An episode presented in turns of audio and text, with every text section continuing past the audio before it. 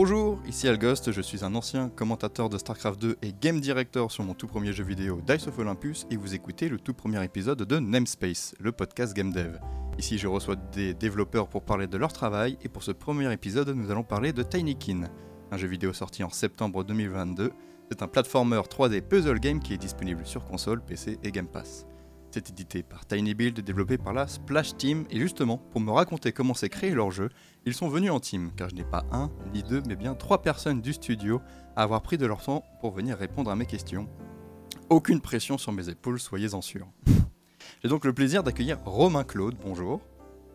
Hello, alors petite euh, précision, le jeu est sorti le 30 août. Oui, pardon, le 30 août. euh, Bon, on était quasiment en septembre, mais voilà. Donc euh, vous, vous avez été euh, game designer, lead, designer pour Rayman Legend, gameplay programmeur pour Season After All. Vous avez participé à créer Splasher, le premier jeu du studio. Vous avez, cré- vous avez aussi euh, travaillé sur les IA pour Paper Beast et ensuite vous avez forcément travaillé sur Tinykin en tant que creative director. Est-ce que c'est bon? Alors, c'est pas tout à fait ça. Sur les Rayman, j'étais pas lead euh, de quoi que ce soit, j'étais game designer, quoi. Oui, j'ai mis dit euh, euh, game designer et level designer.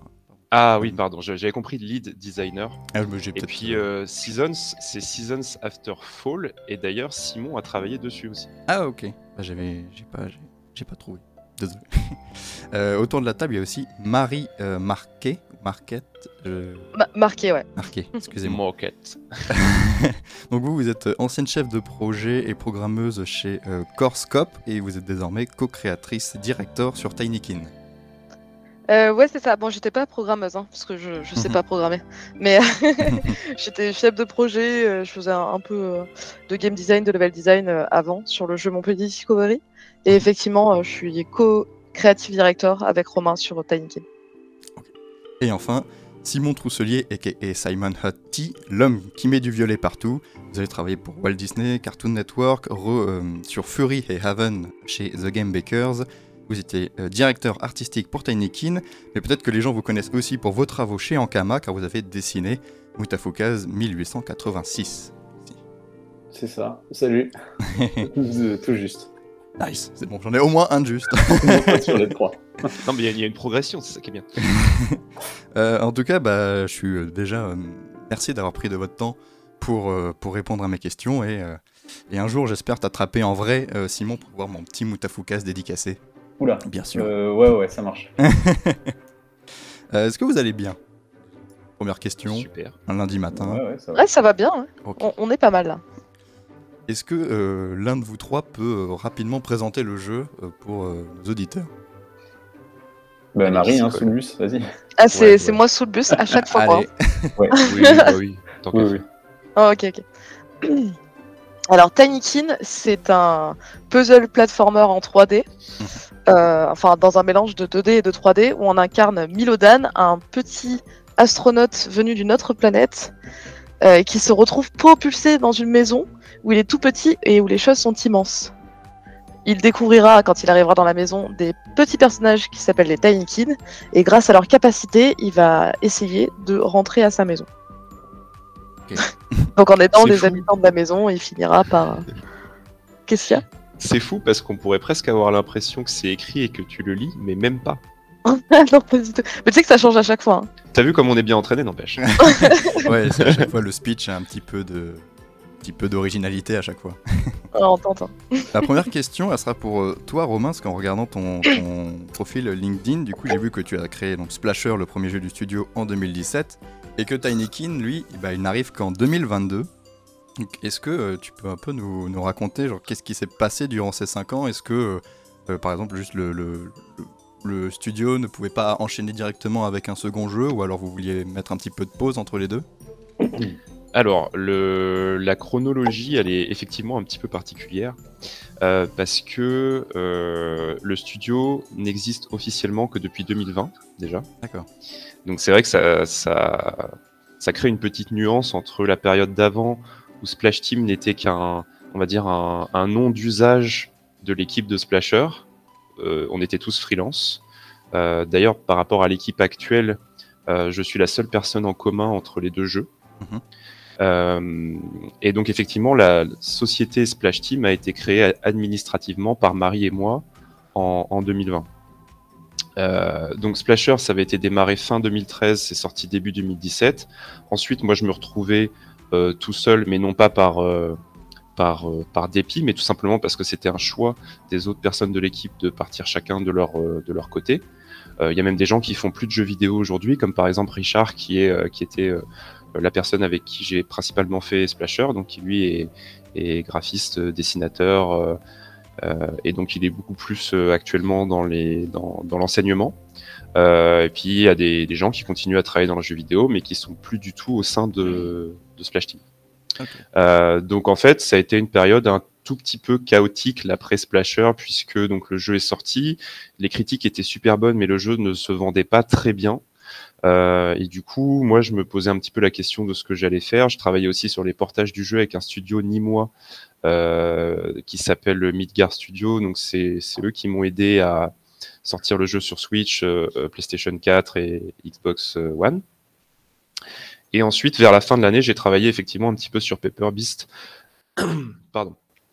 donc, projet d'Eric Chahi qui s'est déroulé à Montpellier aussi. Donc j'ai fait une petite mission de, trois mois sur ce projet-là, histoire de, euh, bah, de, faire, rentrer un, petit peu, alors de, faire autre chose, de faire rentrer un petit peu d'argent et puis aussi de, rencontrer un petit peu des nouvelles personnes, de travailler sur des projets très différents puisque Splasher, platformer 2D, Paper Beast, jeu très sandbox, expérimental en VR, c'était, ça n'avait rien à voir. c'est sûr.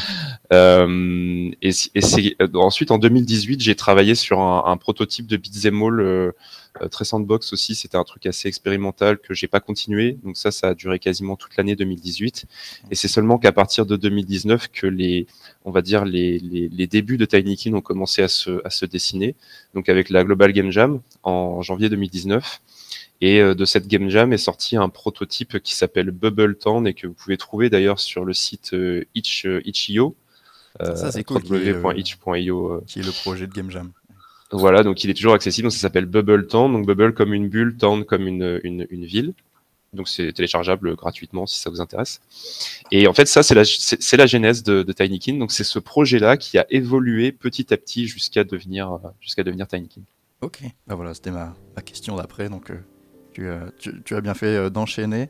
Euh, le reveal de votre jeu, il s'est passé à l'E3 2021 durant le PC Gaming Show, si j'ai bien vu. Euh, comment, on, comment on arrive, quand on est un petit studio, que c'est son deuxième jeu, à avoir son trailer propulsé à l'E3 euh, Grâce à un éditeur. Voilà, grâce à cet Tiny Build.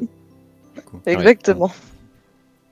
Et comment... Tout simplement. En fait, euh, en fait, ils sont là pour ça. Hein. Ils sont là pour nous aider à être sur des grands événements et à se faire plus connaître. Et clairement, sans eux, on n'aurait pas été à l'E3. Et c'est vous qui les avez démarchés pour, pour du coup pour euh, Tinykin ou c'est eux qui ont trouvé le projet euh, Comment ça s'est fait d'ailleurs? C'est un mélange des deux. Oh Ouais. C'est avant tout C'est un mélange des deux. En fait, initialement, euh, quand on travaillait avec Marie sur, on va dire, le dernier vrai proto de Tinykin, avant que ça devienne le Tinykin d'aujourd'hui, donc c'était une grosse démo en fait qui, à l'époque, le jeu s'appelait Sbires, en référence au mot français sbire, comme une sorte de d'esclave en fait, de, de, petites créatures dévotes voilà, de, bras droit. Euh, et en gros, on postait pas mal de choses sur Internet, notamment sur Twitter, des vidéos, des, GIFs, des screenshots. Et donc, c'est quelqu'un de chez Tiny Build qui nous a, entre guillemets, repéré, qui est venu nous voir en nous disant, voilà, euh, on est très intéressé par ce que vous faites, est-ce que ça vous dirait euh, qu'on travaille ensemble Sauf que, à l'époque, on n'avait pas du tout fini notre démo, et on leur a, on leur a dit, bah voilà, attendez quelques mois, ils ont accepté. Donc en, mai, on est revenu vers eux, on a discuté, on a un petit peu négocié les contrats, etc. On a fini par travailler ensemble.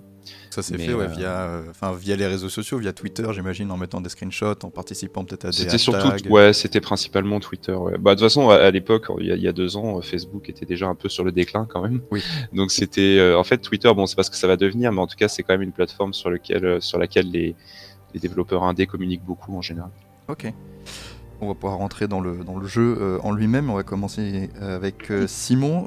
comment, comment est né l'univers graphique de Tinykin et, et le personnage de Milo? Donc, moi, c'est Marie et Romain qui sont venus me voir.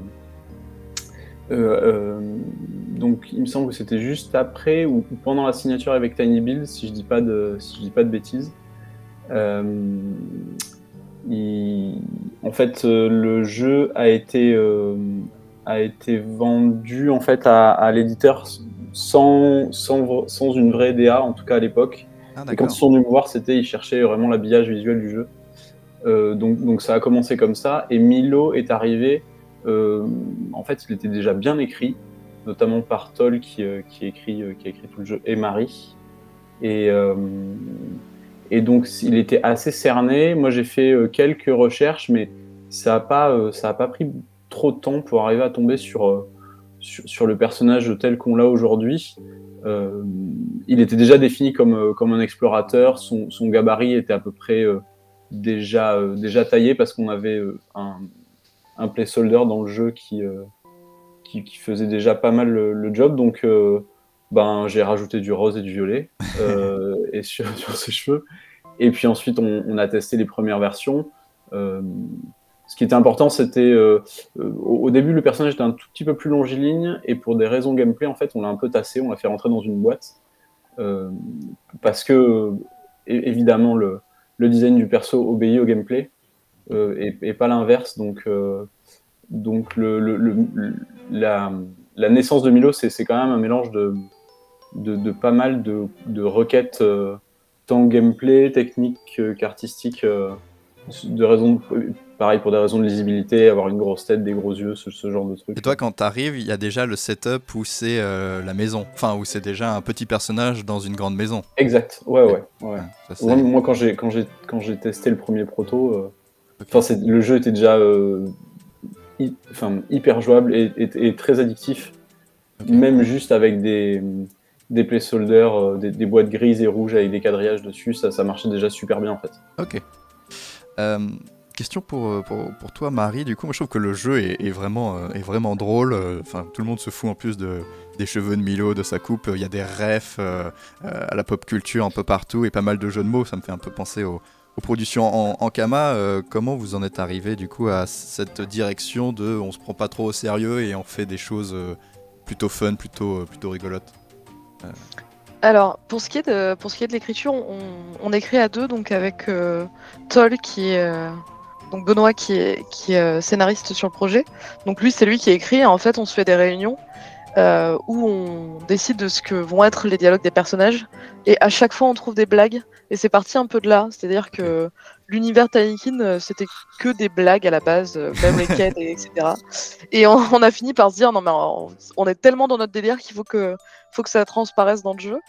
Euh, donc on a essayé de on a essayé de mettre ça dans le jeu donc à, à travers les blagues et pour tout ce qui est référence, c'est on trouvait que ça, ça ajoutait quelque chose. On était parti de, du jeu de Dofus Mhm. où en fait euh, tous les noms des persos c'est des refs Bah ouais. et euh, quand on était gamin on adorait chercher les refs parce qu'en fait euh, mon frère euh, c'est le scénariste.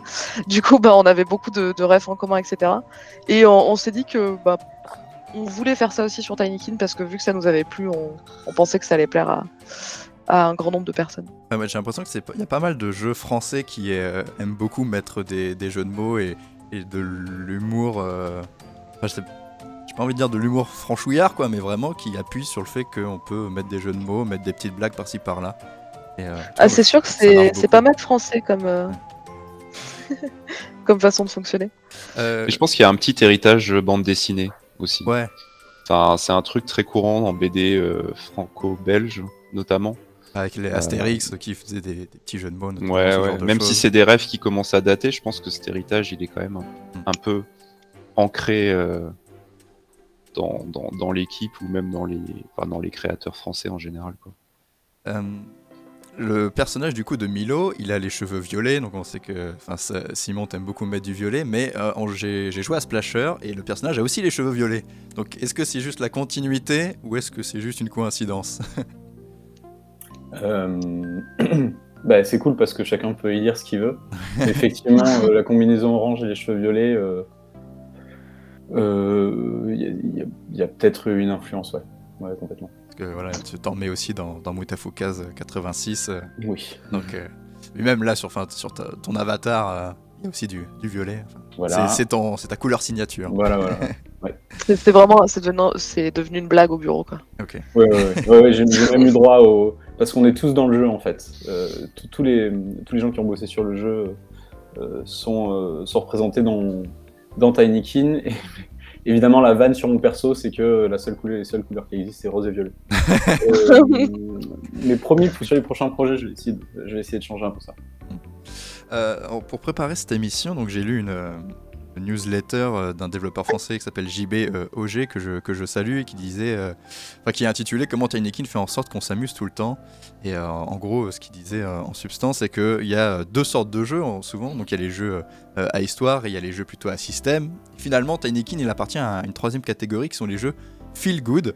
Et je suis plutôt d'ac- d'accord avec lui parce que dans le jeu, donc il n'y a pas de système de, com- de combat euh, comme on pourrait avoir dans un, Pikmin. Euh, si on meurt, on n'a pas spécialement de pénalité, on a des vies infinies.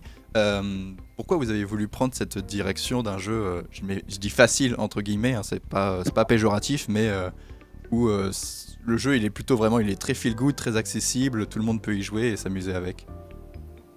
Ben, c'est un peu le contre-pied de Splasher. Ouais, effectivement, y a un jeu speedrunner où là c'est die and retry. Après, après Splasher, comparé à plein d'autres jeux du même genre, il est pas forcément très difficile, Mm. mais comparé à Tinykin, ça n'a rien à voir. Et euh, Du coup, ouais, pourquoi Le- faire un truc euh, accessible et facile euh, Enfin, c'est. bah, disons que c'est, euh, alors même si c'est très sa- satisfaisant d'avoir le résultat final hyper bien millimétré, hyper hyper travaillé, ça peut être assez fatigant de travailler sur des jeux euh, très difficiles Mhm. parce que euh, tout doit être vraiment réglé au poil. Ouais. Alors que quand on fait du level design sur un jeu comme Tinykin, on est beaucoup plus dans le- les questionnements de- d'exploration, de, euh, qu'est-ce qu'on va mettre dans chaque recoin de la pièce, euh, comment on va permettre aux joueurs d'accéder à tel ou tel endroit, mais on n'est pas du tout exigeant sur le côté platformer. Et en fait, le, le platforming, du coup, c'est un moyen de déplacement euh, très agréable. C'est pas mal de là que vient le côté feel good, c'est-à-dire des, des bons contrôles, une caméra qui se comporte à peu près, euh, euh, comment dire, correctement, fluide. Donc en fait, il y a beaucoup de plaisir à se déplacer, mais on n'est pas de challenge dessus.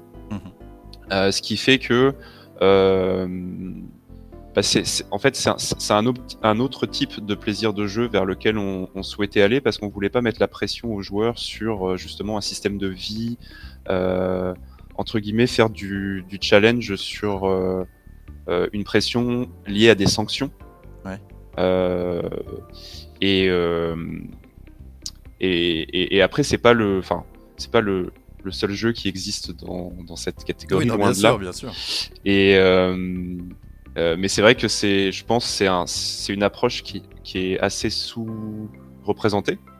Euh, et c'est tout simplement une direction dans laquelle on a, on a souhaité aller parce que ça nous plaît aussi en tant que, en tant que, que joueur. Mm. Euh, je pense aussi que c'est une raison euh, valable. Je trouve que ça se- ça s'accorde très très bien avec, avec le jeu quoi. Enfin effectivement, je, me, je me vois mal jouer, imaginer le jeu avec un système de vie ou avec des sanctions où il faut que je reparte en arrière euh, si, euh, si je suis mort, il faut que je ramasse tout le pollen et compagnie. euh, Ça pas Cela sens, dit, hein. cela dit, on aurait très bien pu le, le faire, mais c'est vrai que ça aurait été un autre jeu. Tu vois, par exemple, dans les jeux à exploration libre où tu fais les choses un peu dans l'ordre que tu veux, etc. On a euh, exemple ré- récent assez emblématique euh, Zelda Breath of the Wild. Ouais. Euh, euh, il y a beaucoup d'exploration, c'est assez libre, c'est assez entre guillemets feel good, mais ça reste du Zelda, donc t'as des combats, t'as t'as du loot, t'as des, des, choses très, euh, euh, on va dire, euh, habituelles pour ce, type de jeu. Ou Mario Odyssey, par exemple, c'est pareil, c'est des grands niveaux avec une exploration assez libre, mais il y a quand même un challenge très fort sur, le, sur, le, la, sur la plateforme. Enfin bon, Voilà. voilà. Et vous, vous avez, vous avez pas de, vous avez pas voulu implémenter de système de combat comme euh, typiquement vous avez des Tinykin, vous avez pu penser, j'imagine, à Pi- à Pikmin, vous avez pas dit euh, ils vont se battre euh, contre des petits monstres, euh, je vais les lancer, ça va faire des dégâts. on, on- on y a réfléchi. Euh, on pensait même à des boss fights à une époque. Oh. Euh, mais pas forcément. De quoi? Il y, avait des, il y avait des histoires de donjons à un moment. Ouais. C'était bien Ouais, ouais. mais, mais- mais l'idée n'aurait pas forcément parce qu'en fait on voulait garder ce côté euh, assez euh, comment dire euh, non violent.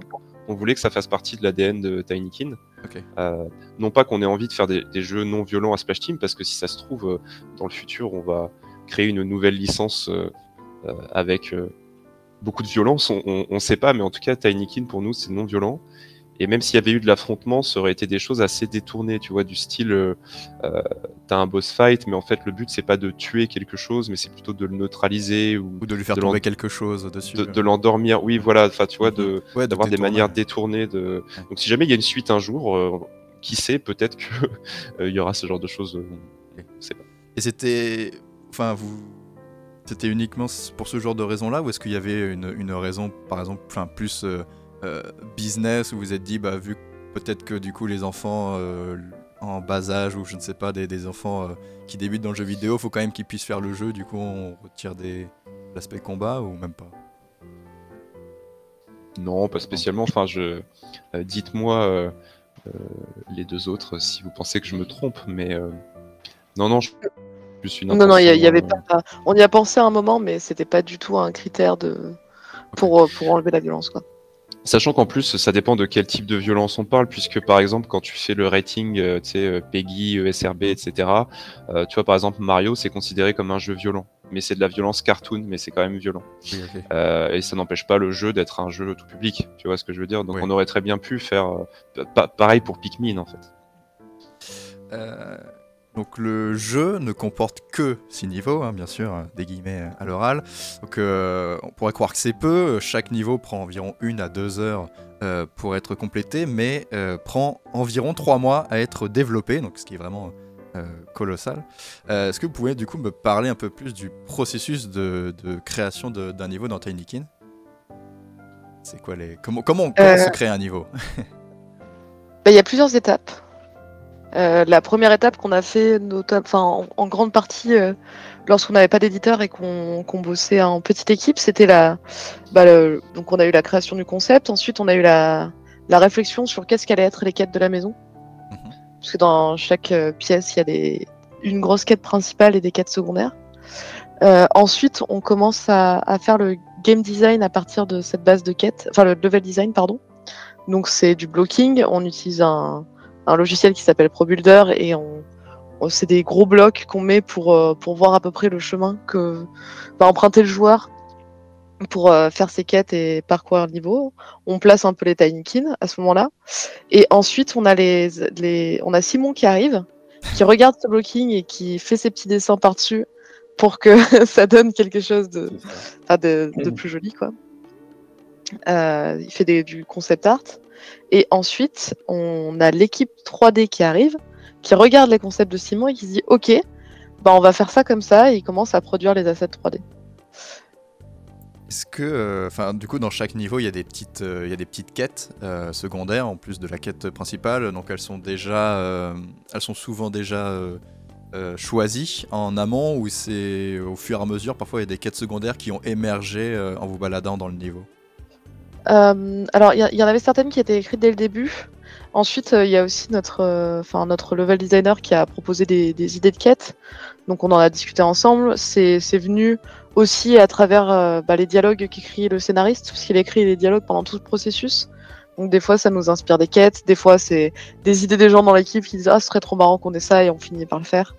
Ça dépend, ouais. Les quêtes, les quêtes principales, elles ont été faites vraiment au début, et les quêtes secondaires, c'était plus au fil du temps. Et euh, bon, peut-être que. Enfin, vous pourrez peut-être pas euh, répondre euh, si. Enfin, vu que le level designer est, pas avec nous, mais comment vous avez approché cet aspect que vos niveaux sont immenses, il y a beaucoup de choses qui. enfin, il y a beaucoup de choses dedans.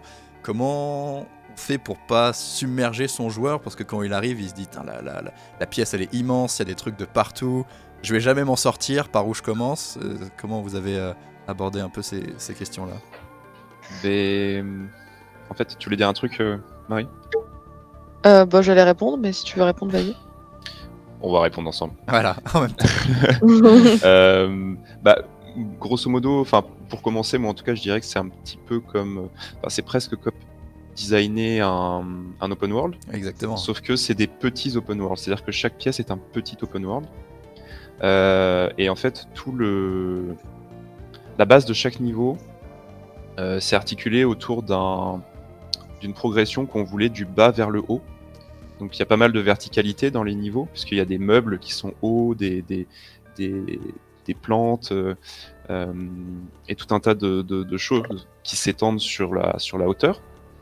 Et donc l'idée c'était en général de commencer au sol et ensuite de jouer avec entre guillemets avec la circulation du, du, regard pour que en fonction de où le joueur tourne la caméra, il est toujours un truc intéressant à voir, mais en essayant toujours de faire en sorte que euh, la chose la plus évidente euh, à trouver, ce soit euh, les éléments permettant de résoudre la quête principale. D'accord. Pour jamais perdre son objectif principal de vue. C'est ça. Et en, fait, ça a été ça le, plus gros défi en level design parce qu'on a eu beaucoup, notamment quand on faisait des playtests avec différentes personnes, on avait beaucoup de soucis avec ça au début. Et c'est quelque chose qu'on a, itération après itération, qu'on a énormément raffiné et qui fonctionne assez bien dans le jeu final. Et puis après, au pire, même si les joueurs se perdent, c'est pas très grave parce que la plupart des gens qui jouent euh, aiment se perdre dans Tinykin parce qu'au final, même s'ils font des détours, ils finissent toujours par arriver à faire la quête principale. Et finalement, un, peu comme quand tu joues un Breath of the Wild, quoi. Tu vois, c'est-à-dire que souvent, tu as un long chemin à faire, et puis entre-temps, tu vas faire plein de trucs. Des fois, tu oublies un petit peu ton objectif, et ensuite, tu reviens. Tu as des aventures dans les aventures, en fait. C'est ça, voilà, des aventures dans les aventures. Euh, vous en avez fait beaucoup des, sessions de playtest parce que j'imagine que c'était primordial pour, pour vous. Euh. Après, alors juste un petit truc, c'est que là, là peut-être justement, euh, Marie, tu pourras enchaîner dessus, c'est qu'il y avait aussi la conception de tous les petits environnements qui donnent de la vie. Donc là, on est un peu moins sur le, le gameplay, on va dire, mais c'était une étape importante aussi quand même, je pense. Ouais, parce qu'en fait, dans le jeu, il y a, y a, des micro-civilisations d'insectes. Mmh et on voulait exploiter le, décor pour euh, que, par exemple, on ait des, maisons en forme de livres, de bouteilles, de, des petits lits en, boîte d'allumettes. Et euh, pour ça, on a fait appel à un, concept artiste qui s'appelle Jonas Sundberg et qui est venu au tout début du projet et qui nous a proposé plein de, de planches d'illustrations qui mettaient en scène la vie des insectes et aussi euh, sur les idées d'un peu tous les membres de l'équipe. En fait, Simon, des fois, il nous fait des, des, des sketchs de, petits endroits qui, euh, où les insectes peuvent habiter. Euh, on a notre technical artist aussi qui participe à ça. Et aussi le scénariste qui propose euh, des lieux d'habitation pour les insectes. Enfin, ça, c'est un truc qu'on a tout au, tout au long du jeu. Et bah, c'était hyper cool de bosser là-dessus. Il y, avait, surtout cette idée principale de. étant donné que les insectes sont très humanisés, et euh, il y a une raison à ça, peut-être que certains vont le découvrir en, jouant. Les insectes sont très humanisés et euh, du coup ils utilisent les objets des humains, de la vie quotidienne humaine, mais pour faire des structures humaines à petite échelle. Et donc justement, euh, les, artistes et, les level artistes se sont beaucoup amusés avec ça, justement, tu vois, utiliser des allumettes pour faire du mobilier, des, boîtes en tout genre, des livres. Ça, ça, ça, a été une grosse part importante dans le, dans le design de niveau, en fait de rendre ça organique par les habitants euh, des lieux, quoi. Ouais. Et, puis ça pousse euh, la narration environnementale comme ça. En reprenant l'exemple de, Breath of the Wild, ça pousse vachement à l'exploration et à l'envie de découverte. Et, euh, et, en même temps, le level design est malin parce que tu as une récompense à aller voir ce qu'il y a derrière la colline, à aller voir ce qu'il y a derrière la, grande pile de livres, parce que tu vas toujours trouver un pollen ou, ou un objet. Euh, donc, ça pousse à vraiment aller fouiller tous les recoins. Et puis ça te raconte, euh, ça te raconte des petites histoires, c'est ça de, euh, de comment, comment les insectes vivent, comment ils sont adaptés à, leur, à leur environnement, c'est ça en réutilisant les objets. parce que toutes les questions d'échelle aussi, c'est ça qui fait le sel du jeu en fait aussi, le, fait d'être tout petit mm. et, te rappeler à intervalles réguliers que effectivement les, les brosses à cheveux sont immenses et et que tu peux te faire écraser par un livre, c'est euh, c'est quand même euh, c'est quand même très important, moi je trouve, pour, pour, pour garder le joueur dans le dans, dans l'ambiance. Et d'ailleurs, bah, j'ai oublié de, de, poser, poser, cette question tout à l'heure, mais est-ce que euh, est-ce que Toy Story vous a inspiré du coup parce que c'est un peu c'est un peu pareil quoi. Moi je dirais. Il y, a, y, a pas mal de jeux qui nous ont inspirés. Ok, bah si tu peux en citer. Ou, ou, ou, ou film d'ailleurs. Bah, si vous pouvez, euh, si vous voulez balancer, allez-y. Top 3 des inspi de chacun. bah, je pense que le top 1, c'est euh, Chérie, j'ai rétréci les gosses, le film. Ouais. Ok. Euh, ensuite, de mon côté, c'est un jeu inconnu au bataillon qui s'appelle Fur Fighter, où il y a un, un monde où t'es tout petit euh, dans des maisons immenses de dinosaures. Ok. Et c'était mon niveau préféré de, de ce jeu quand j'étais petite. Sorti sur Dreamcast, sur Fighter. Ah ouais, oui, ouais, ouais. C'est une ref ancienne. Effectivement, il y a Toy Story, bon, on a Pikmin aussi. Hmm. Et pour certains, je crois qu'il y a Chibi Robo. Je l'ai pas fait, mais euh, je sais que c'est une bonne inspi.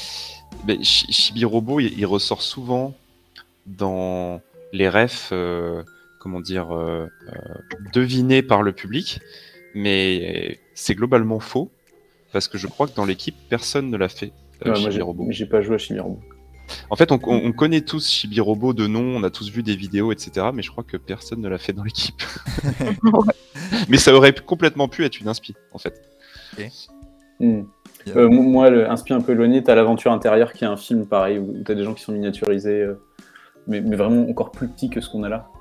Euh, et sinon, euh, moi c'est euh, bon évidemment je l'ai oublié là. Euh, je te le ressortirai, mais mais mais au- au-delà de ça, be- beaucoup de cartoons des années 90 euh, pour, pour l'aspect rond coloré très lisible. Est-ce que euh, Ant-Man aussi, ça vous a, ouais, c'est pas mal Ant-Man. ça vous a peut-être inspiré à un moment ou pas vu que Petit J'ai jamais vu Ant-Man. Euh, ça je- aurait pu. Ouais. Ouais, ouais, ouais. Indirectement, je pense que ouais, à un moment, parce que j'aime bien les Marvel, donc. euh, Ok. Euh, Est-ce que du coup, donc vos niveaux sont gigantesques euh, pour se déplacer rapidement euh, de- d'un d'un coin à l'autre du niveau, on peut sauter et euh, rester dans une bulle pour flotter et se déplacer. Est-ce que c'est quelque chose qui était prévu à la base ou c'est quelque chose qui a été rajouté après des playtests ou parce que vous avez vu que vos joueurs ils avaient du mal à se déplacer d'un endroit A à un endroit B Ben, en fait, il faut savoir que euh, Tinykin, c'est un projet qui a eu une pré-production très longue. Euh, donc, c'est plus d'un an de pré-production et à peu près deux ans de production. Alors, tu me diras, euh, un tiers, deux tiers, c'est pas forcément, euh, comment dire, une répartition euh, Déconnante. si atypique, si, si déconnante, mais en fait, c'est juste que un an à itérer et concevoir des mécaniques, c'est quand même assez long. Et la plupart des, mécaniques qu'on a aujourd'hui, elles se sont rajoutées au fur et à mesure. Euh, mais quand on a commencé vraiment à faire des playtests sur la version, enfin sur Tinykin tel qu'on le souhaitait nous dans l'équipe, il y avait déjà toutes les mécaniques euh, en place. En fait, les playtests nous ont juste servi à régler certaines choses différemment, euh, à ajuster le level design, à corriger des problèmes qu'on n'avait pas vus euh, euh, en, en amont. Et vous avez rien mais, rajouté. euh, Euh, si, il y a une chose qui a été ajoutée, euh, et pas très longtemps avant la fin d'ailleurs, c'est les fameuses lunettes. Tu sais, si tu, si, si tu appuies sur ton joystick euh, euh, droit, Euh, 3D enfin, la vision de détective pour Tinykin. tu enfin. passes en mode, euh, en mode jumelle, entre guillemets. Euh, et ça, ça a été rajouté sur le tard parce qu'on avait quand même une partie des playtests où les gens se sentaient un peu perdus et avaient du mal à retrouver leurs objectifs dans une pièce donnée. Et donc, du coup, quand tu regardes à travers ces, ces, ces jumelles, tu peux notamment voir les icônes sur euh, les, les, on va dire, les, les personnages clés Hmm. qui t'ont parlé d'une quête et que t'as pas encore terminé. Donc ça, c'est un truc qui est arrivé assez tard, mais sinon tout le reste, c'était là très très tôt en fait, euh, Donc, dès la euh, pré-production la première année. quoi. Vous aviez toutes les mécaniques, tous les Tinykin, tous les niveaux. quoi. Il n'y a pas, il a pas quelqu'un qui est venu à lundi en disant Putain, je me suis baladé à la cave, Alors, finalement. si, euh, si, il y, a- y y eu quand même un truc, c'est que tu vois le Tinykin électrique. Ouais. euh, au départ, il était beaucoup plus simple que ça. Euh, c'était juste un, un- une clé pour ouvrir une porte, quoi. C'est-à-dire que par exemple, tu avais un appareil électrique. Par exemple, dans la démo qu'on avait fait pour trouver un éditeur, euh, il y avait une bouilloire dans la cuisine. Et en fait, il fallait allumer la bouilloire pour pouvoir dégager de la vapeur et faire fuir des insectes qui étaient sur un meuble au-dessus. Et pour justement euh, activer la bouilloire, il fallait lancer un Tinykin électrique au niveau de, de la base euh, de la bouilloire. Et, euh, et en fait, quand on en a discuté avec Tiny Build de ça, euh, la personne qui suivait le projet nous a suggéré de faire euh, une mécanique un peu plus poussée pour les électriques. Et c'est là qu'on a commencé à mettre en place le système de connexion, tu vois, Ouais. création de chemin. Ça, c'est un truc qui arrive un peu plus tard aussi. Mais sinon, globalement, la plupart des, mécaniques étaient déjà présentes dès le début. Ok. Euh, donc le jeu, il est fait avec Unity, si je dis pas de, si je dis pas de bêtises. Euh, pourquoi avoir utilisé ce moteur euh, C'est parce que du coup, ça, ça fitait le, bien le scope du jeu? Oh, c'est surtout parce que euh, quand on a fait la, la Game Jam, la Game Jam originelle, euh, tout le monde euh, travaillait déjà sur Unity, donc c'était la solution euh, pratique. Ouais, c'était simple d'utiliser ça. Tout à fait. Euh, Est-ce que vous avez rencontré des problèmes euh, de performance? Parce que je sais qu'il y a pas mal de Tinykin, il y a une, une excellente. Enfin, la, la- la- la distance d'affichage est, est très très grande. hein. On voit l'entièreté du niveau. Il n'y a pas de système de brouillard euh, qui pourrait masquer des éléments du décor. Comment vous avez fait pour. pour, pour ce- Est-ce que c'était vraiment un défi technique ou finalement c'est peut-être moi qui me, qui me dis que c'était un problème alors que c'en est- c'en est- c'était pas vraiment un problème Alors, c'est. Je parlais un petit peu d'open world tout à l'heure. C'est uniquement dans le level design, mais par contre, techniquement, c'est pas du tout un open world. Donc, effectivement, quand il y a, y a un niveau qui est chargé, absolument tout est chargé euh, dès le début, euh, dès qu'on rentre dans le, dans le niveau. Et euh, ça n'a pas particulièrement été un problème pour les consoles récentes, donc euh, PS5, Xbox Series, et puis on va dire euh, n'importe quel PC euh, à peu près correct qui a moins de 5 ans. Euh, Et pour la mais par contre, pour les anciennes générations, dont la Switch, ça a été plus délicat. Euh, donc on a un peu galéré sur la Switch à maintenir un 30 FPS à peu près partout. C'était un gros défi, ça. Et finalement, on a réussi euh, en faisant quelques concessions sur euh, le rendu graphique, sur le, les détails, sur certains, certains modèles, faire des, ce qu'on appelle des LOD euh, Mhm. un, un- un peu plus violents que sur les autres euh, plateformes. Et finalement, on s'en est sorti, mais c'était pas, c'était pas évident parce que la Switch, ça commence à être une machine très très euh, datée. Euh, c'était déjà un peu daté quand c'est sorti, mais, euh, mais c'était voulu, tu vois, console portable, euh, très compacte, à un prix bon marché, tu peux pas t'attendre à quelque chose de- d'exceptionnel non plus. Quoi. Et mais, un niveau est composé euh, d'une seule scène dans Unity ou est-ce que c'est des nested scenes Donc c'est genre des petits bouts de scenes euh, rac- racolés les uns aux autres qui forment un grand tout? Euh, c'est la majorité du, du, du gameplay des objets sont dans une scène par niveau. Euh, et ensuite, on utilise des scènes additionnelles. Par exemple, pour le son, on a une scène qui est euh, dans chaque niveau, on a une, une- entre guillemets une, une sub-scene, tu vois, une, Ouais, ouais. une sous-scène qui est dédiée au son. Il y en a une autre qui est dédiée euh, aux environnements artistes, donc dans laquelle on va poser les lights, dans laquelle on va poser tous les objets qui sont qui sont décoratifs mais pas interactifs. D'accord. Donc ça c'est la base et puis ensuite des fois quand on voulait travailler à plusieurs sur une même scène, justement on divisait la scène en deux scènes pour pouvoir euh, éviter les problèmes de conflit, ce genre de choses. Après Ouais. je vais pas rentrer dans les, Ouais, dans ouais, les mais- détails mais les je pense que tu connais un petit euh, peu ce, ce genre de, de problématique. ouais, euh, bien sûr. Euh, question, euh, tout le monde va pouvoir répondre. C'était quoi le, le- la fonctionnalité ou le truc le plus dur que vous avez dû euh, réaliser ou le plus enquiquinant pour, euh, pour euh, Marie, euh, commence par toi. Ouais. Euh, de mon côté, ça allait. hein. Je pense que c'est Romain qui a subi les, les problématiques euh, techniques. euh. Ouais. Alors oui, mais il peut y avoir d'autres problématiques que techniques. Ouais. Je- ah oui, si, ouais. Je, je pense que de mon côté, niveau écriture, euh, la plus grosse problématique, c'était de, euh, de faire en sorte, on voulait pas que les dialogues soient, on voulait que les, di- pratiquement tous les dialogues soient optionnels, parce qu'on a, on a énormément de dialogues et on voulait pas que les, les gens euh, qui s'en fichent soient obligés de les lire. Mais on voulait que les gens euh, sachent ce qu'il fallait faire dans le jeu, parce que sinon ils sont perdus, sachant que c'est des pièces immenses, ils savent pas où aller. Donc en fait, c'était un peu le défi de faire en sorte que les, les gens aillent parler au bon personnage, au bon NPC, euh, tout en les forçant pas à y aller s'ils ont pas envie. Ah oui. Et avoir des dialogues concis pour des quêtes qui n'étaient pas forcément faciles à décrire. Et il y avait des, quêtes euh, dans, dans la salle de bain, il faut faire une soirée mousse, il faut réunir les ingrédients, etc. Mais c'est pas hyper logique.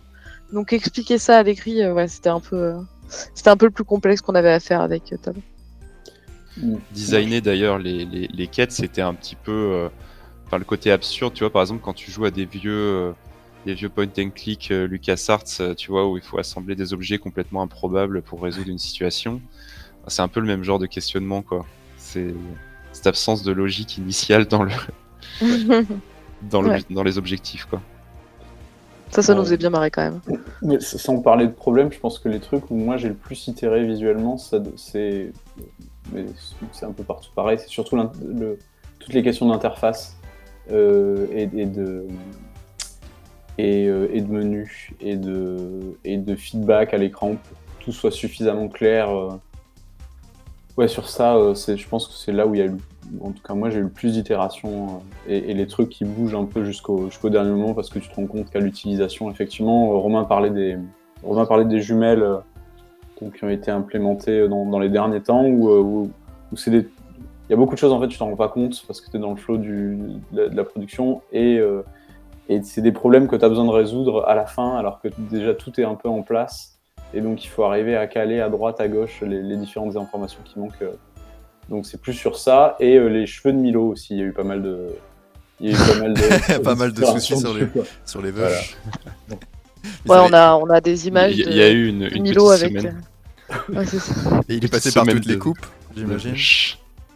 Ah, il est passé par une crête à un moment. Faut le Ouais, savoir. non mais il y a des trucs, ouais, ouais, on les sortira dans, ce sera euh, Ouais. ouais, dans 2-3 ans quoi. Mais d'ailleurs, je me souviens plus, il y en a pas un petit peu dans l'artbook? Euh, il y en a peut-être un tout petit peu, mais par exemple tous les Milo à bouc et euh, Milo demi-rasé et tout ça, on les a pas mis ça. Ouais, c'est vrai. c'est vrai, on les a pas Incroyable. vus. Et d'ailleurs, ce qui est, ce qui est, ce qui est marrant là, c'est c'est d'entendre Simon, euh, dessinateur de BD, euh, animateur, euh, concept artiste, euh, parler d'interface, parce qu'en fait, on est très multicasquette euh, à Splash Team.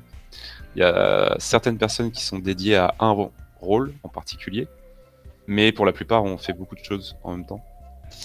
Et, euh, après, de mon côté, ouais, il y a eu beaucoup, beaucoup de défis euh, de programmation gameplay, notamment. La caméra, ça a été un travail de longue haleine pendant quasiment trois ans. Euh, Ouais, c'est énorme.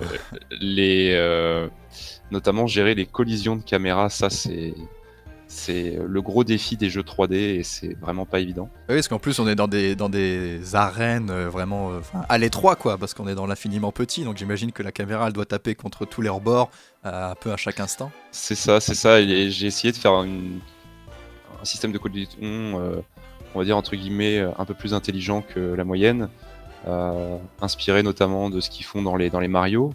Quand tu joues à Mario Odyssey, par exemple, ta caméra, elle va pas se bloquer sur tout ce qui euh, va se placer entre elle et le et le et Mario. Mhm. Euh, ça dépend des, des, des structures.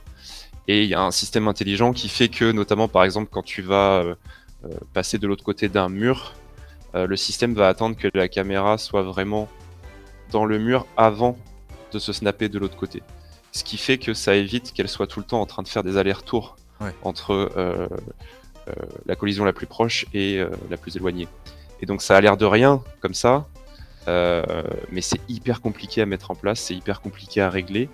Tu vois, c'est des petits trucs, trucs tout bêtes, mais dans les jeux Nintendo, souvent, enfin, parce que ça fait partie des, des meilleurs exemples, mais ils vont afficher une silhouette, tu vois, derrière les, derrière les, les objets quand le personnage est caché par un, par un objet, plutôt que snapper la caméra sur la moindre, sur la moindre collision. Donc c'est des choses comme ça. Euh, un, un des plus gros défis aussi, ça a été la gestion des, des Tinykin, du, du, du groupe de, de Tinykin qui te suit. Ouais, parce On qu'il y a est- du on est passé, euh, du coup. euh. Et il y en avait au début, il y en avait au début, mais on est passé par énormément d'itérations. Attends, il n'y a, pas de Euh, pathfinding? Ah, Vas-y, ouais, j'arrête de Au couper, final, il y en a, au final, il y en a plus. au final, il y en a plus. Euh, si je te résume en quelques phrases comment ça marche, en fait, euh, il y a bien, il y, a- il y a bien un navmesh. Euh, les Tinykins sont bien des, des, des, des IA. Sauf que le seul truc qu'elles font, c'est de l'évitement, c'est-à-dire pour éviter de rentrer dans les obstacles, de rentrer dans les, dans les murs, de rentrer dans les autres personnages. Et par contre, maintenant, il n'y a absolument plus de pathfinding, parce qu'en fait, le problème du pathfinding, c'est que ça prend du temps à calculer. Donc c'est un système qui est parallélisé dans Unity, mais ce qui fait que si tu as énormément d'IA, bah, des fois il y en a certaines, elles mettent plusieurs secondes avant de trouver un chemin. Ce qui faisait que plus tu avais de Tinykin à l'écran, plus ils étaient largués. Mais genre complètement largués. Quoi. Il y en avait, ils arrivaient même plus à trouver leur chemin parce que ça leur prenait 20 secondes de trouver un chemin. Ouais. Et du coup, ce que j'ai fait, c'est qu'en fait, j'enregistre les positions par lesquelles passe Milo. Et les IA, elles ne font que changer leur vitesse pour rejoindre ces positions sauvegardées. Donc en fait, c'est comme si tu avais une file derrière, une queue leu de Tinykin. Et, et ensuite, on a rajouté en- entre guillemets un peu de, de noise pour qu'ils se répartissent un peu sur les côtés. Et ça fait, euh, ça fait le taf. En fait. Ouais, ça fait un, un mouvement de foule euh, qui, qui marche vraiment bien, je trouve, dans le, dans le jeu. Ouais, et puis c'est surtout beaucoup plus performant que faire du pathfinding. Oui, ça j'imagine que pour des questions de perf, euh, ça devait être Et, mieux. euh, Mais voilà, enfin ça fait ça, ça fait partie des, des choses Des qui étaient un peu un peu tricky ouais, à mettre en place. Ok. Alors on s'approche euh, vers la fin du, du- du podcast. J'ai encore quelques, quelques questions. Euh, le jeu a reçu. euh, ah, mince. Euh, le jeu a reçu un accueil très favorable, que ce soit euh, les joueurs, la presse, les reviews Steam. Euh, pendant, j'ai cru entendre dans des bruits de couloir ou, euh, ou des choses que euh, niveau euh, vente, c'était euh, peut-être euh, un peu euh, en- un peu décevant ou en- un peu en dessous de ce que de ce qu'on pouvait peut-être attendre d'un jeu comme ça. Est-ce que euh, juste par oui ou par non, vous pouvez nous dire si Tinykin est un est un succès pour le studio? Oui. Oui, c'est oui.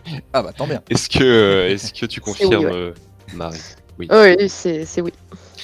Surtout, alors financièrement, c'est surtout grâce au Game Pass. hein. parce qu'il faut Ouais. pas oublier que le jeu est sur le Game Pass et on a eu un très très bon deal avec Microsoft.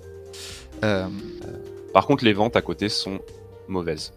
Si on n'avait pas eu le Game Pass, Ouais, euh, je pense qu'on aurait fermé le studio. quoi. Ah ouais, d'accord. Ah ouais, ouais, c'est sûr, Est-ce- que euh, vous pouvez, enfin, tu peux, Romain, me donner une fourchette du développement, enfin, de l'argent qu'a coûté Tinykin pour que Euh, tu- non, ou- je ou pense non. que je peux pas vraiment euh, donner ça parce que c'est euh, comment dire, c'est confidentiel entre Tiny Build et, Ouais, nous.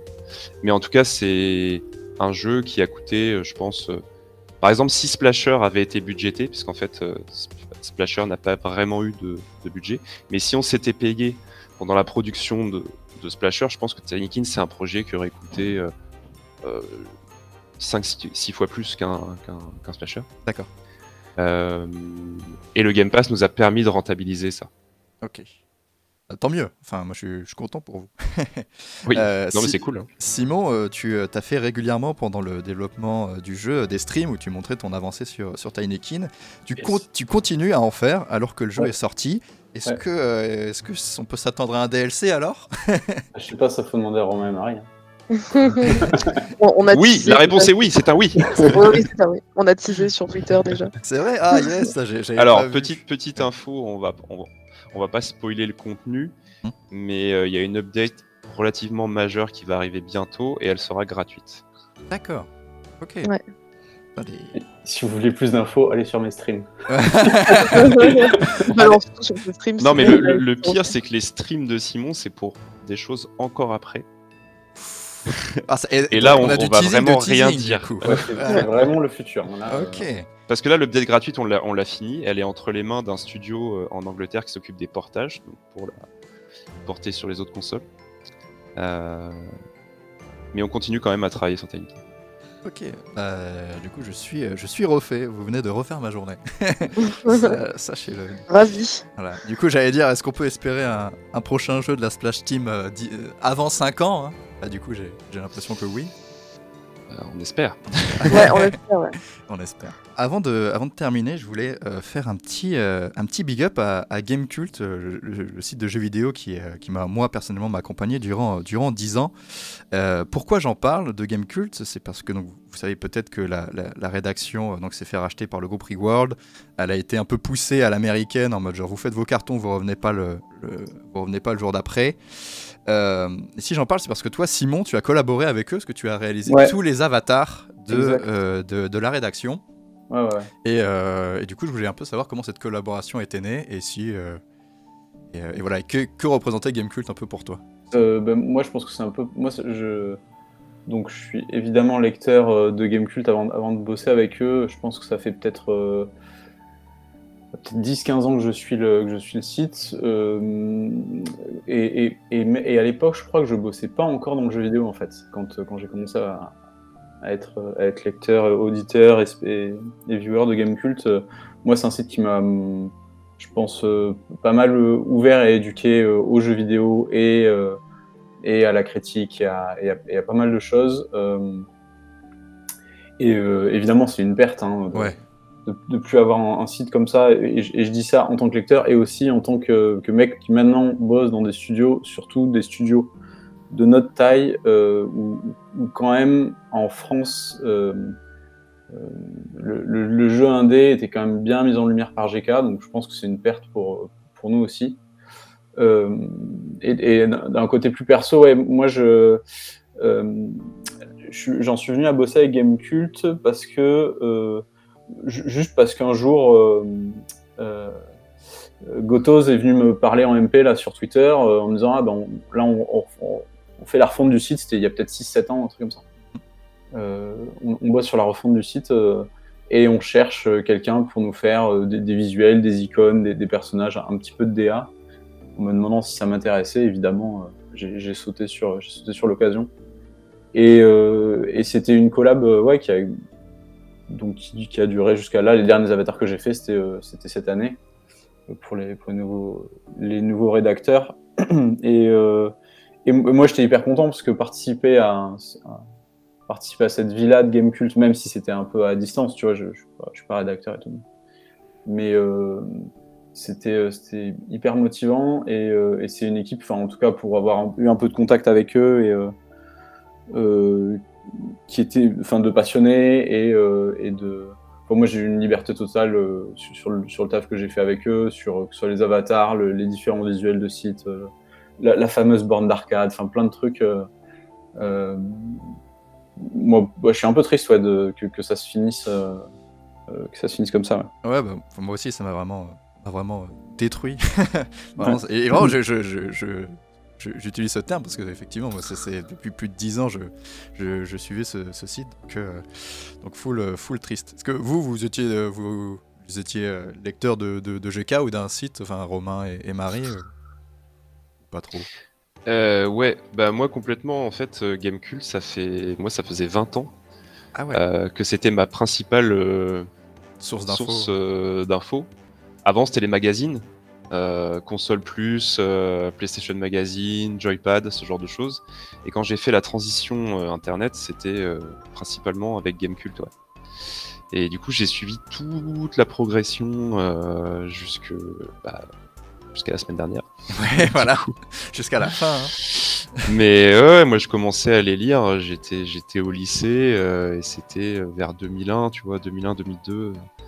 Euh, donc vraiment les, les, tout débuts. Et je me souviens, la première fois que j'ai atterri sur Gamecult, c'est parce que j'étais, je crois que j'étais en troisième au collège, un truc comme ça.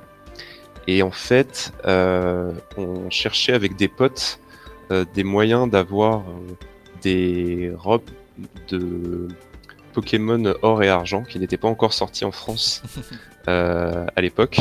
On voulait absolument y jouer et le bruit circulait que des versions japonaises euh, traînaient sur internet. Euh, et en fait, à l'époque, Gamecult proposait des téléchargements de jeux pour émulateurs. c'est la première fois que j'ai atterri sur Gamecult, mais il faisait pas trop de news et de tests. C'était vraiment le tout début, je crois que c'était genre en 2000, un truc comme ça. Et c'est que après que j'ai commencer à les suivre en tant que plus pour le côté journalistique quoi. parce que c'était plus un forum euh, et un lieu de, téléchargement je crois au début. Au tout début ouais, au, tout tout tout début. Et puis après bah Gamecult c'est quand même euh, euh, c'est quand même 2 x 8 pour Splash Team. Allez. 8 sur 10 pour Splasher et 8 sur 10 pour Tinykin. Donc comment ne pas considérer qu'il y a là une, histoire d'amour, même si on se connaît pas personnellement? Hmm. Enfin voilà, en tout cas pour moi c'était le meilleur site français. Euh, le, plus, euh, le plus juste, le plus critique, euh, le plus pertinent, je trouve. et ouais, c'est une grosse perte, c'est dommage. C'est très dommage. Toi, Marie, est-ce que tu as un passif avec le site? Bah, c'est là où j'allais récupérer tous les avis de, sur les jeux vidéo. C'est-à-dire que c'était un peu le seul site de confiance que j'avais pour savoir si un jeu était vraiment bon ou, non.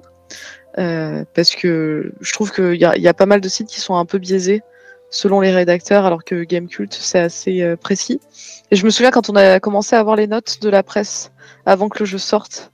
Euh, on... Enfin, je sais que moi, la note que j'attendais le plus, c'était celle de Gamecult. Ah ouais. Et je me souviens, ouais, ouais. Ah, je me souviens au studio euh, quand on a un collègue qui a dit putain, on a la note de Gamecult.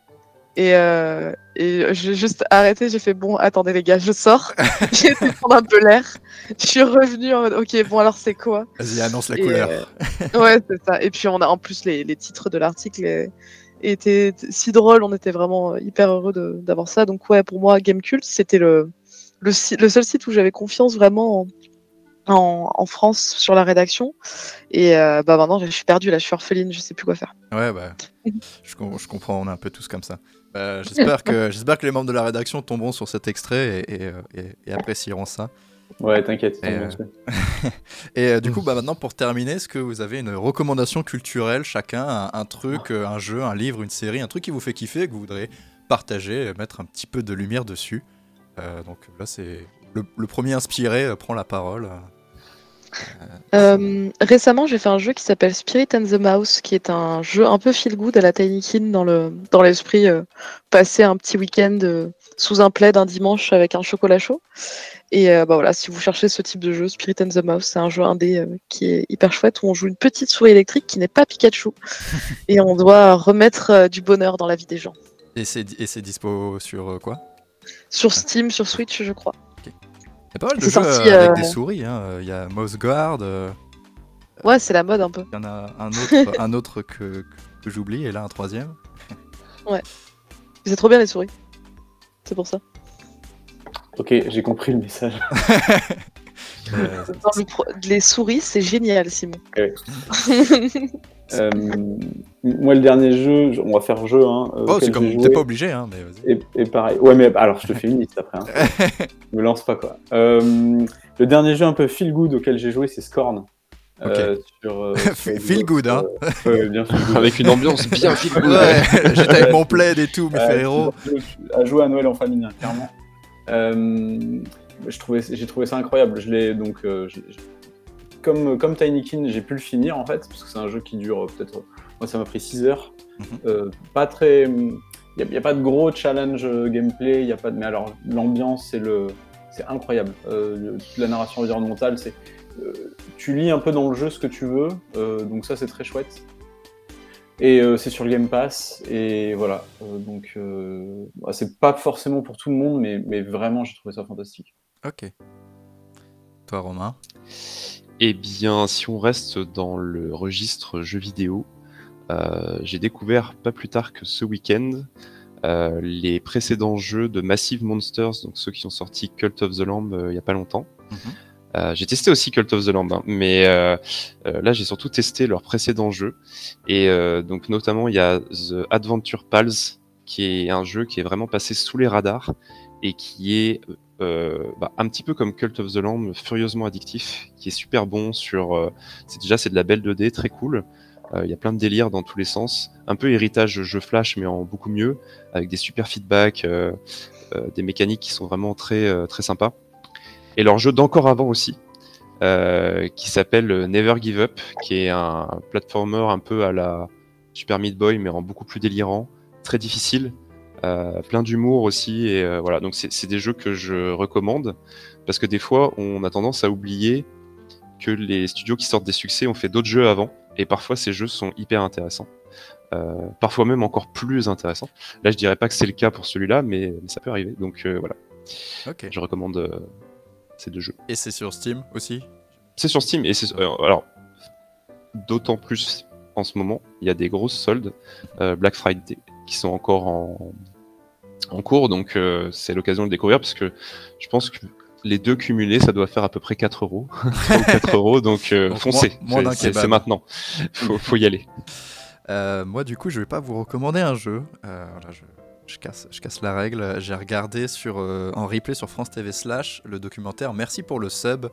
Euh, du coup, parce que moi, je baigne pas mal dans l'univers Twitch et compagnie, et je trouvais ça intéressant que bah, France Télévisions fasse un, long documentaire de 45 minutes environ dessus. Donc, euh, où il présente un peu la plateforme et il y a des retours d'expérience. Enfin, il y a Maudit, Domingo, Samuel Etienne qui viennent parler de, de, de, de- de Twitch et du, et du streaming en général, les, les bons points euh, quand ça se passe bien et les mauvais quand c'est du cyberharcèlement et compagnie. Donc euh, ça dure 45 minutes, c'est gratuit à regarder et, euh, et j'ai trouvé ça et je trouvais ça bien. Euh, j'ai juste une dernière reco. Vas-y. Je suis obligé en fait. je suis obligé là, sinon le mec appuie sur la détente. euh, ouais, Jérôme derrière. Il faut lire Okae de Neyef qui est sorti Oui. ouais, avec 2009, qui est sorti. euh, qui est incroyable. C'est euh, gros western, euh, mais, mais plutôt du côté, euh, du côté natif, donc c'est très très chouette. Est-ce que, euh, est-ce que toi d'ailleurs, Simon, tu seras au, au salon de la BD euh, fin, fin janvier à Angoulême Non, non, j'y étais l'année dernière, euh, c'était très bien, mais là, j'ai- pas de nouveauté, donc ça le justifie pas là. Je vais jamais pouvoir te voir. Jamais Bah, avoir, j'aurai jamais ma dédicace. J'ai fait mes dernières dates de tournée Ouais. ce week-end en plus. Donc, Ouais. Pas trop allé dans l'Ouest. Bref, euh, il faut nous inviter, il faut nous inviter. c'est vrai. Euh, bon, bah là-dessus, on va pouvoir euh, conclure. Merci encore une, euh, une fois de plus hein, d'avoir pris euh, une heure, euh, une heure dix de votre temps pour, pour répondre à mes, à mes questions. J'espère que vous avez passé un, un bon moment. Et si les auditeurs, si ça vous a plu, n'hésitez pas bien sûr à mettre une bonne note sur les applis de podcast. Une page Patreon va arriver ou est arrivée au moment où vous écoutez ce podcast. Donc si vous voulez voilà, participer financièrement, vous le pouvez. Sinon, bah, je vous souhaite euh, une bonne journée euh, et, à très bientôt. Merci à tous. Merci à toi. Merci.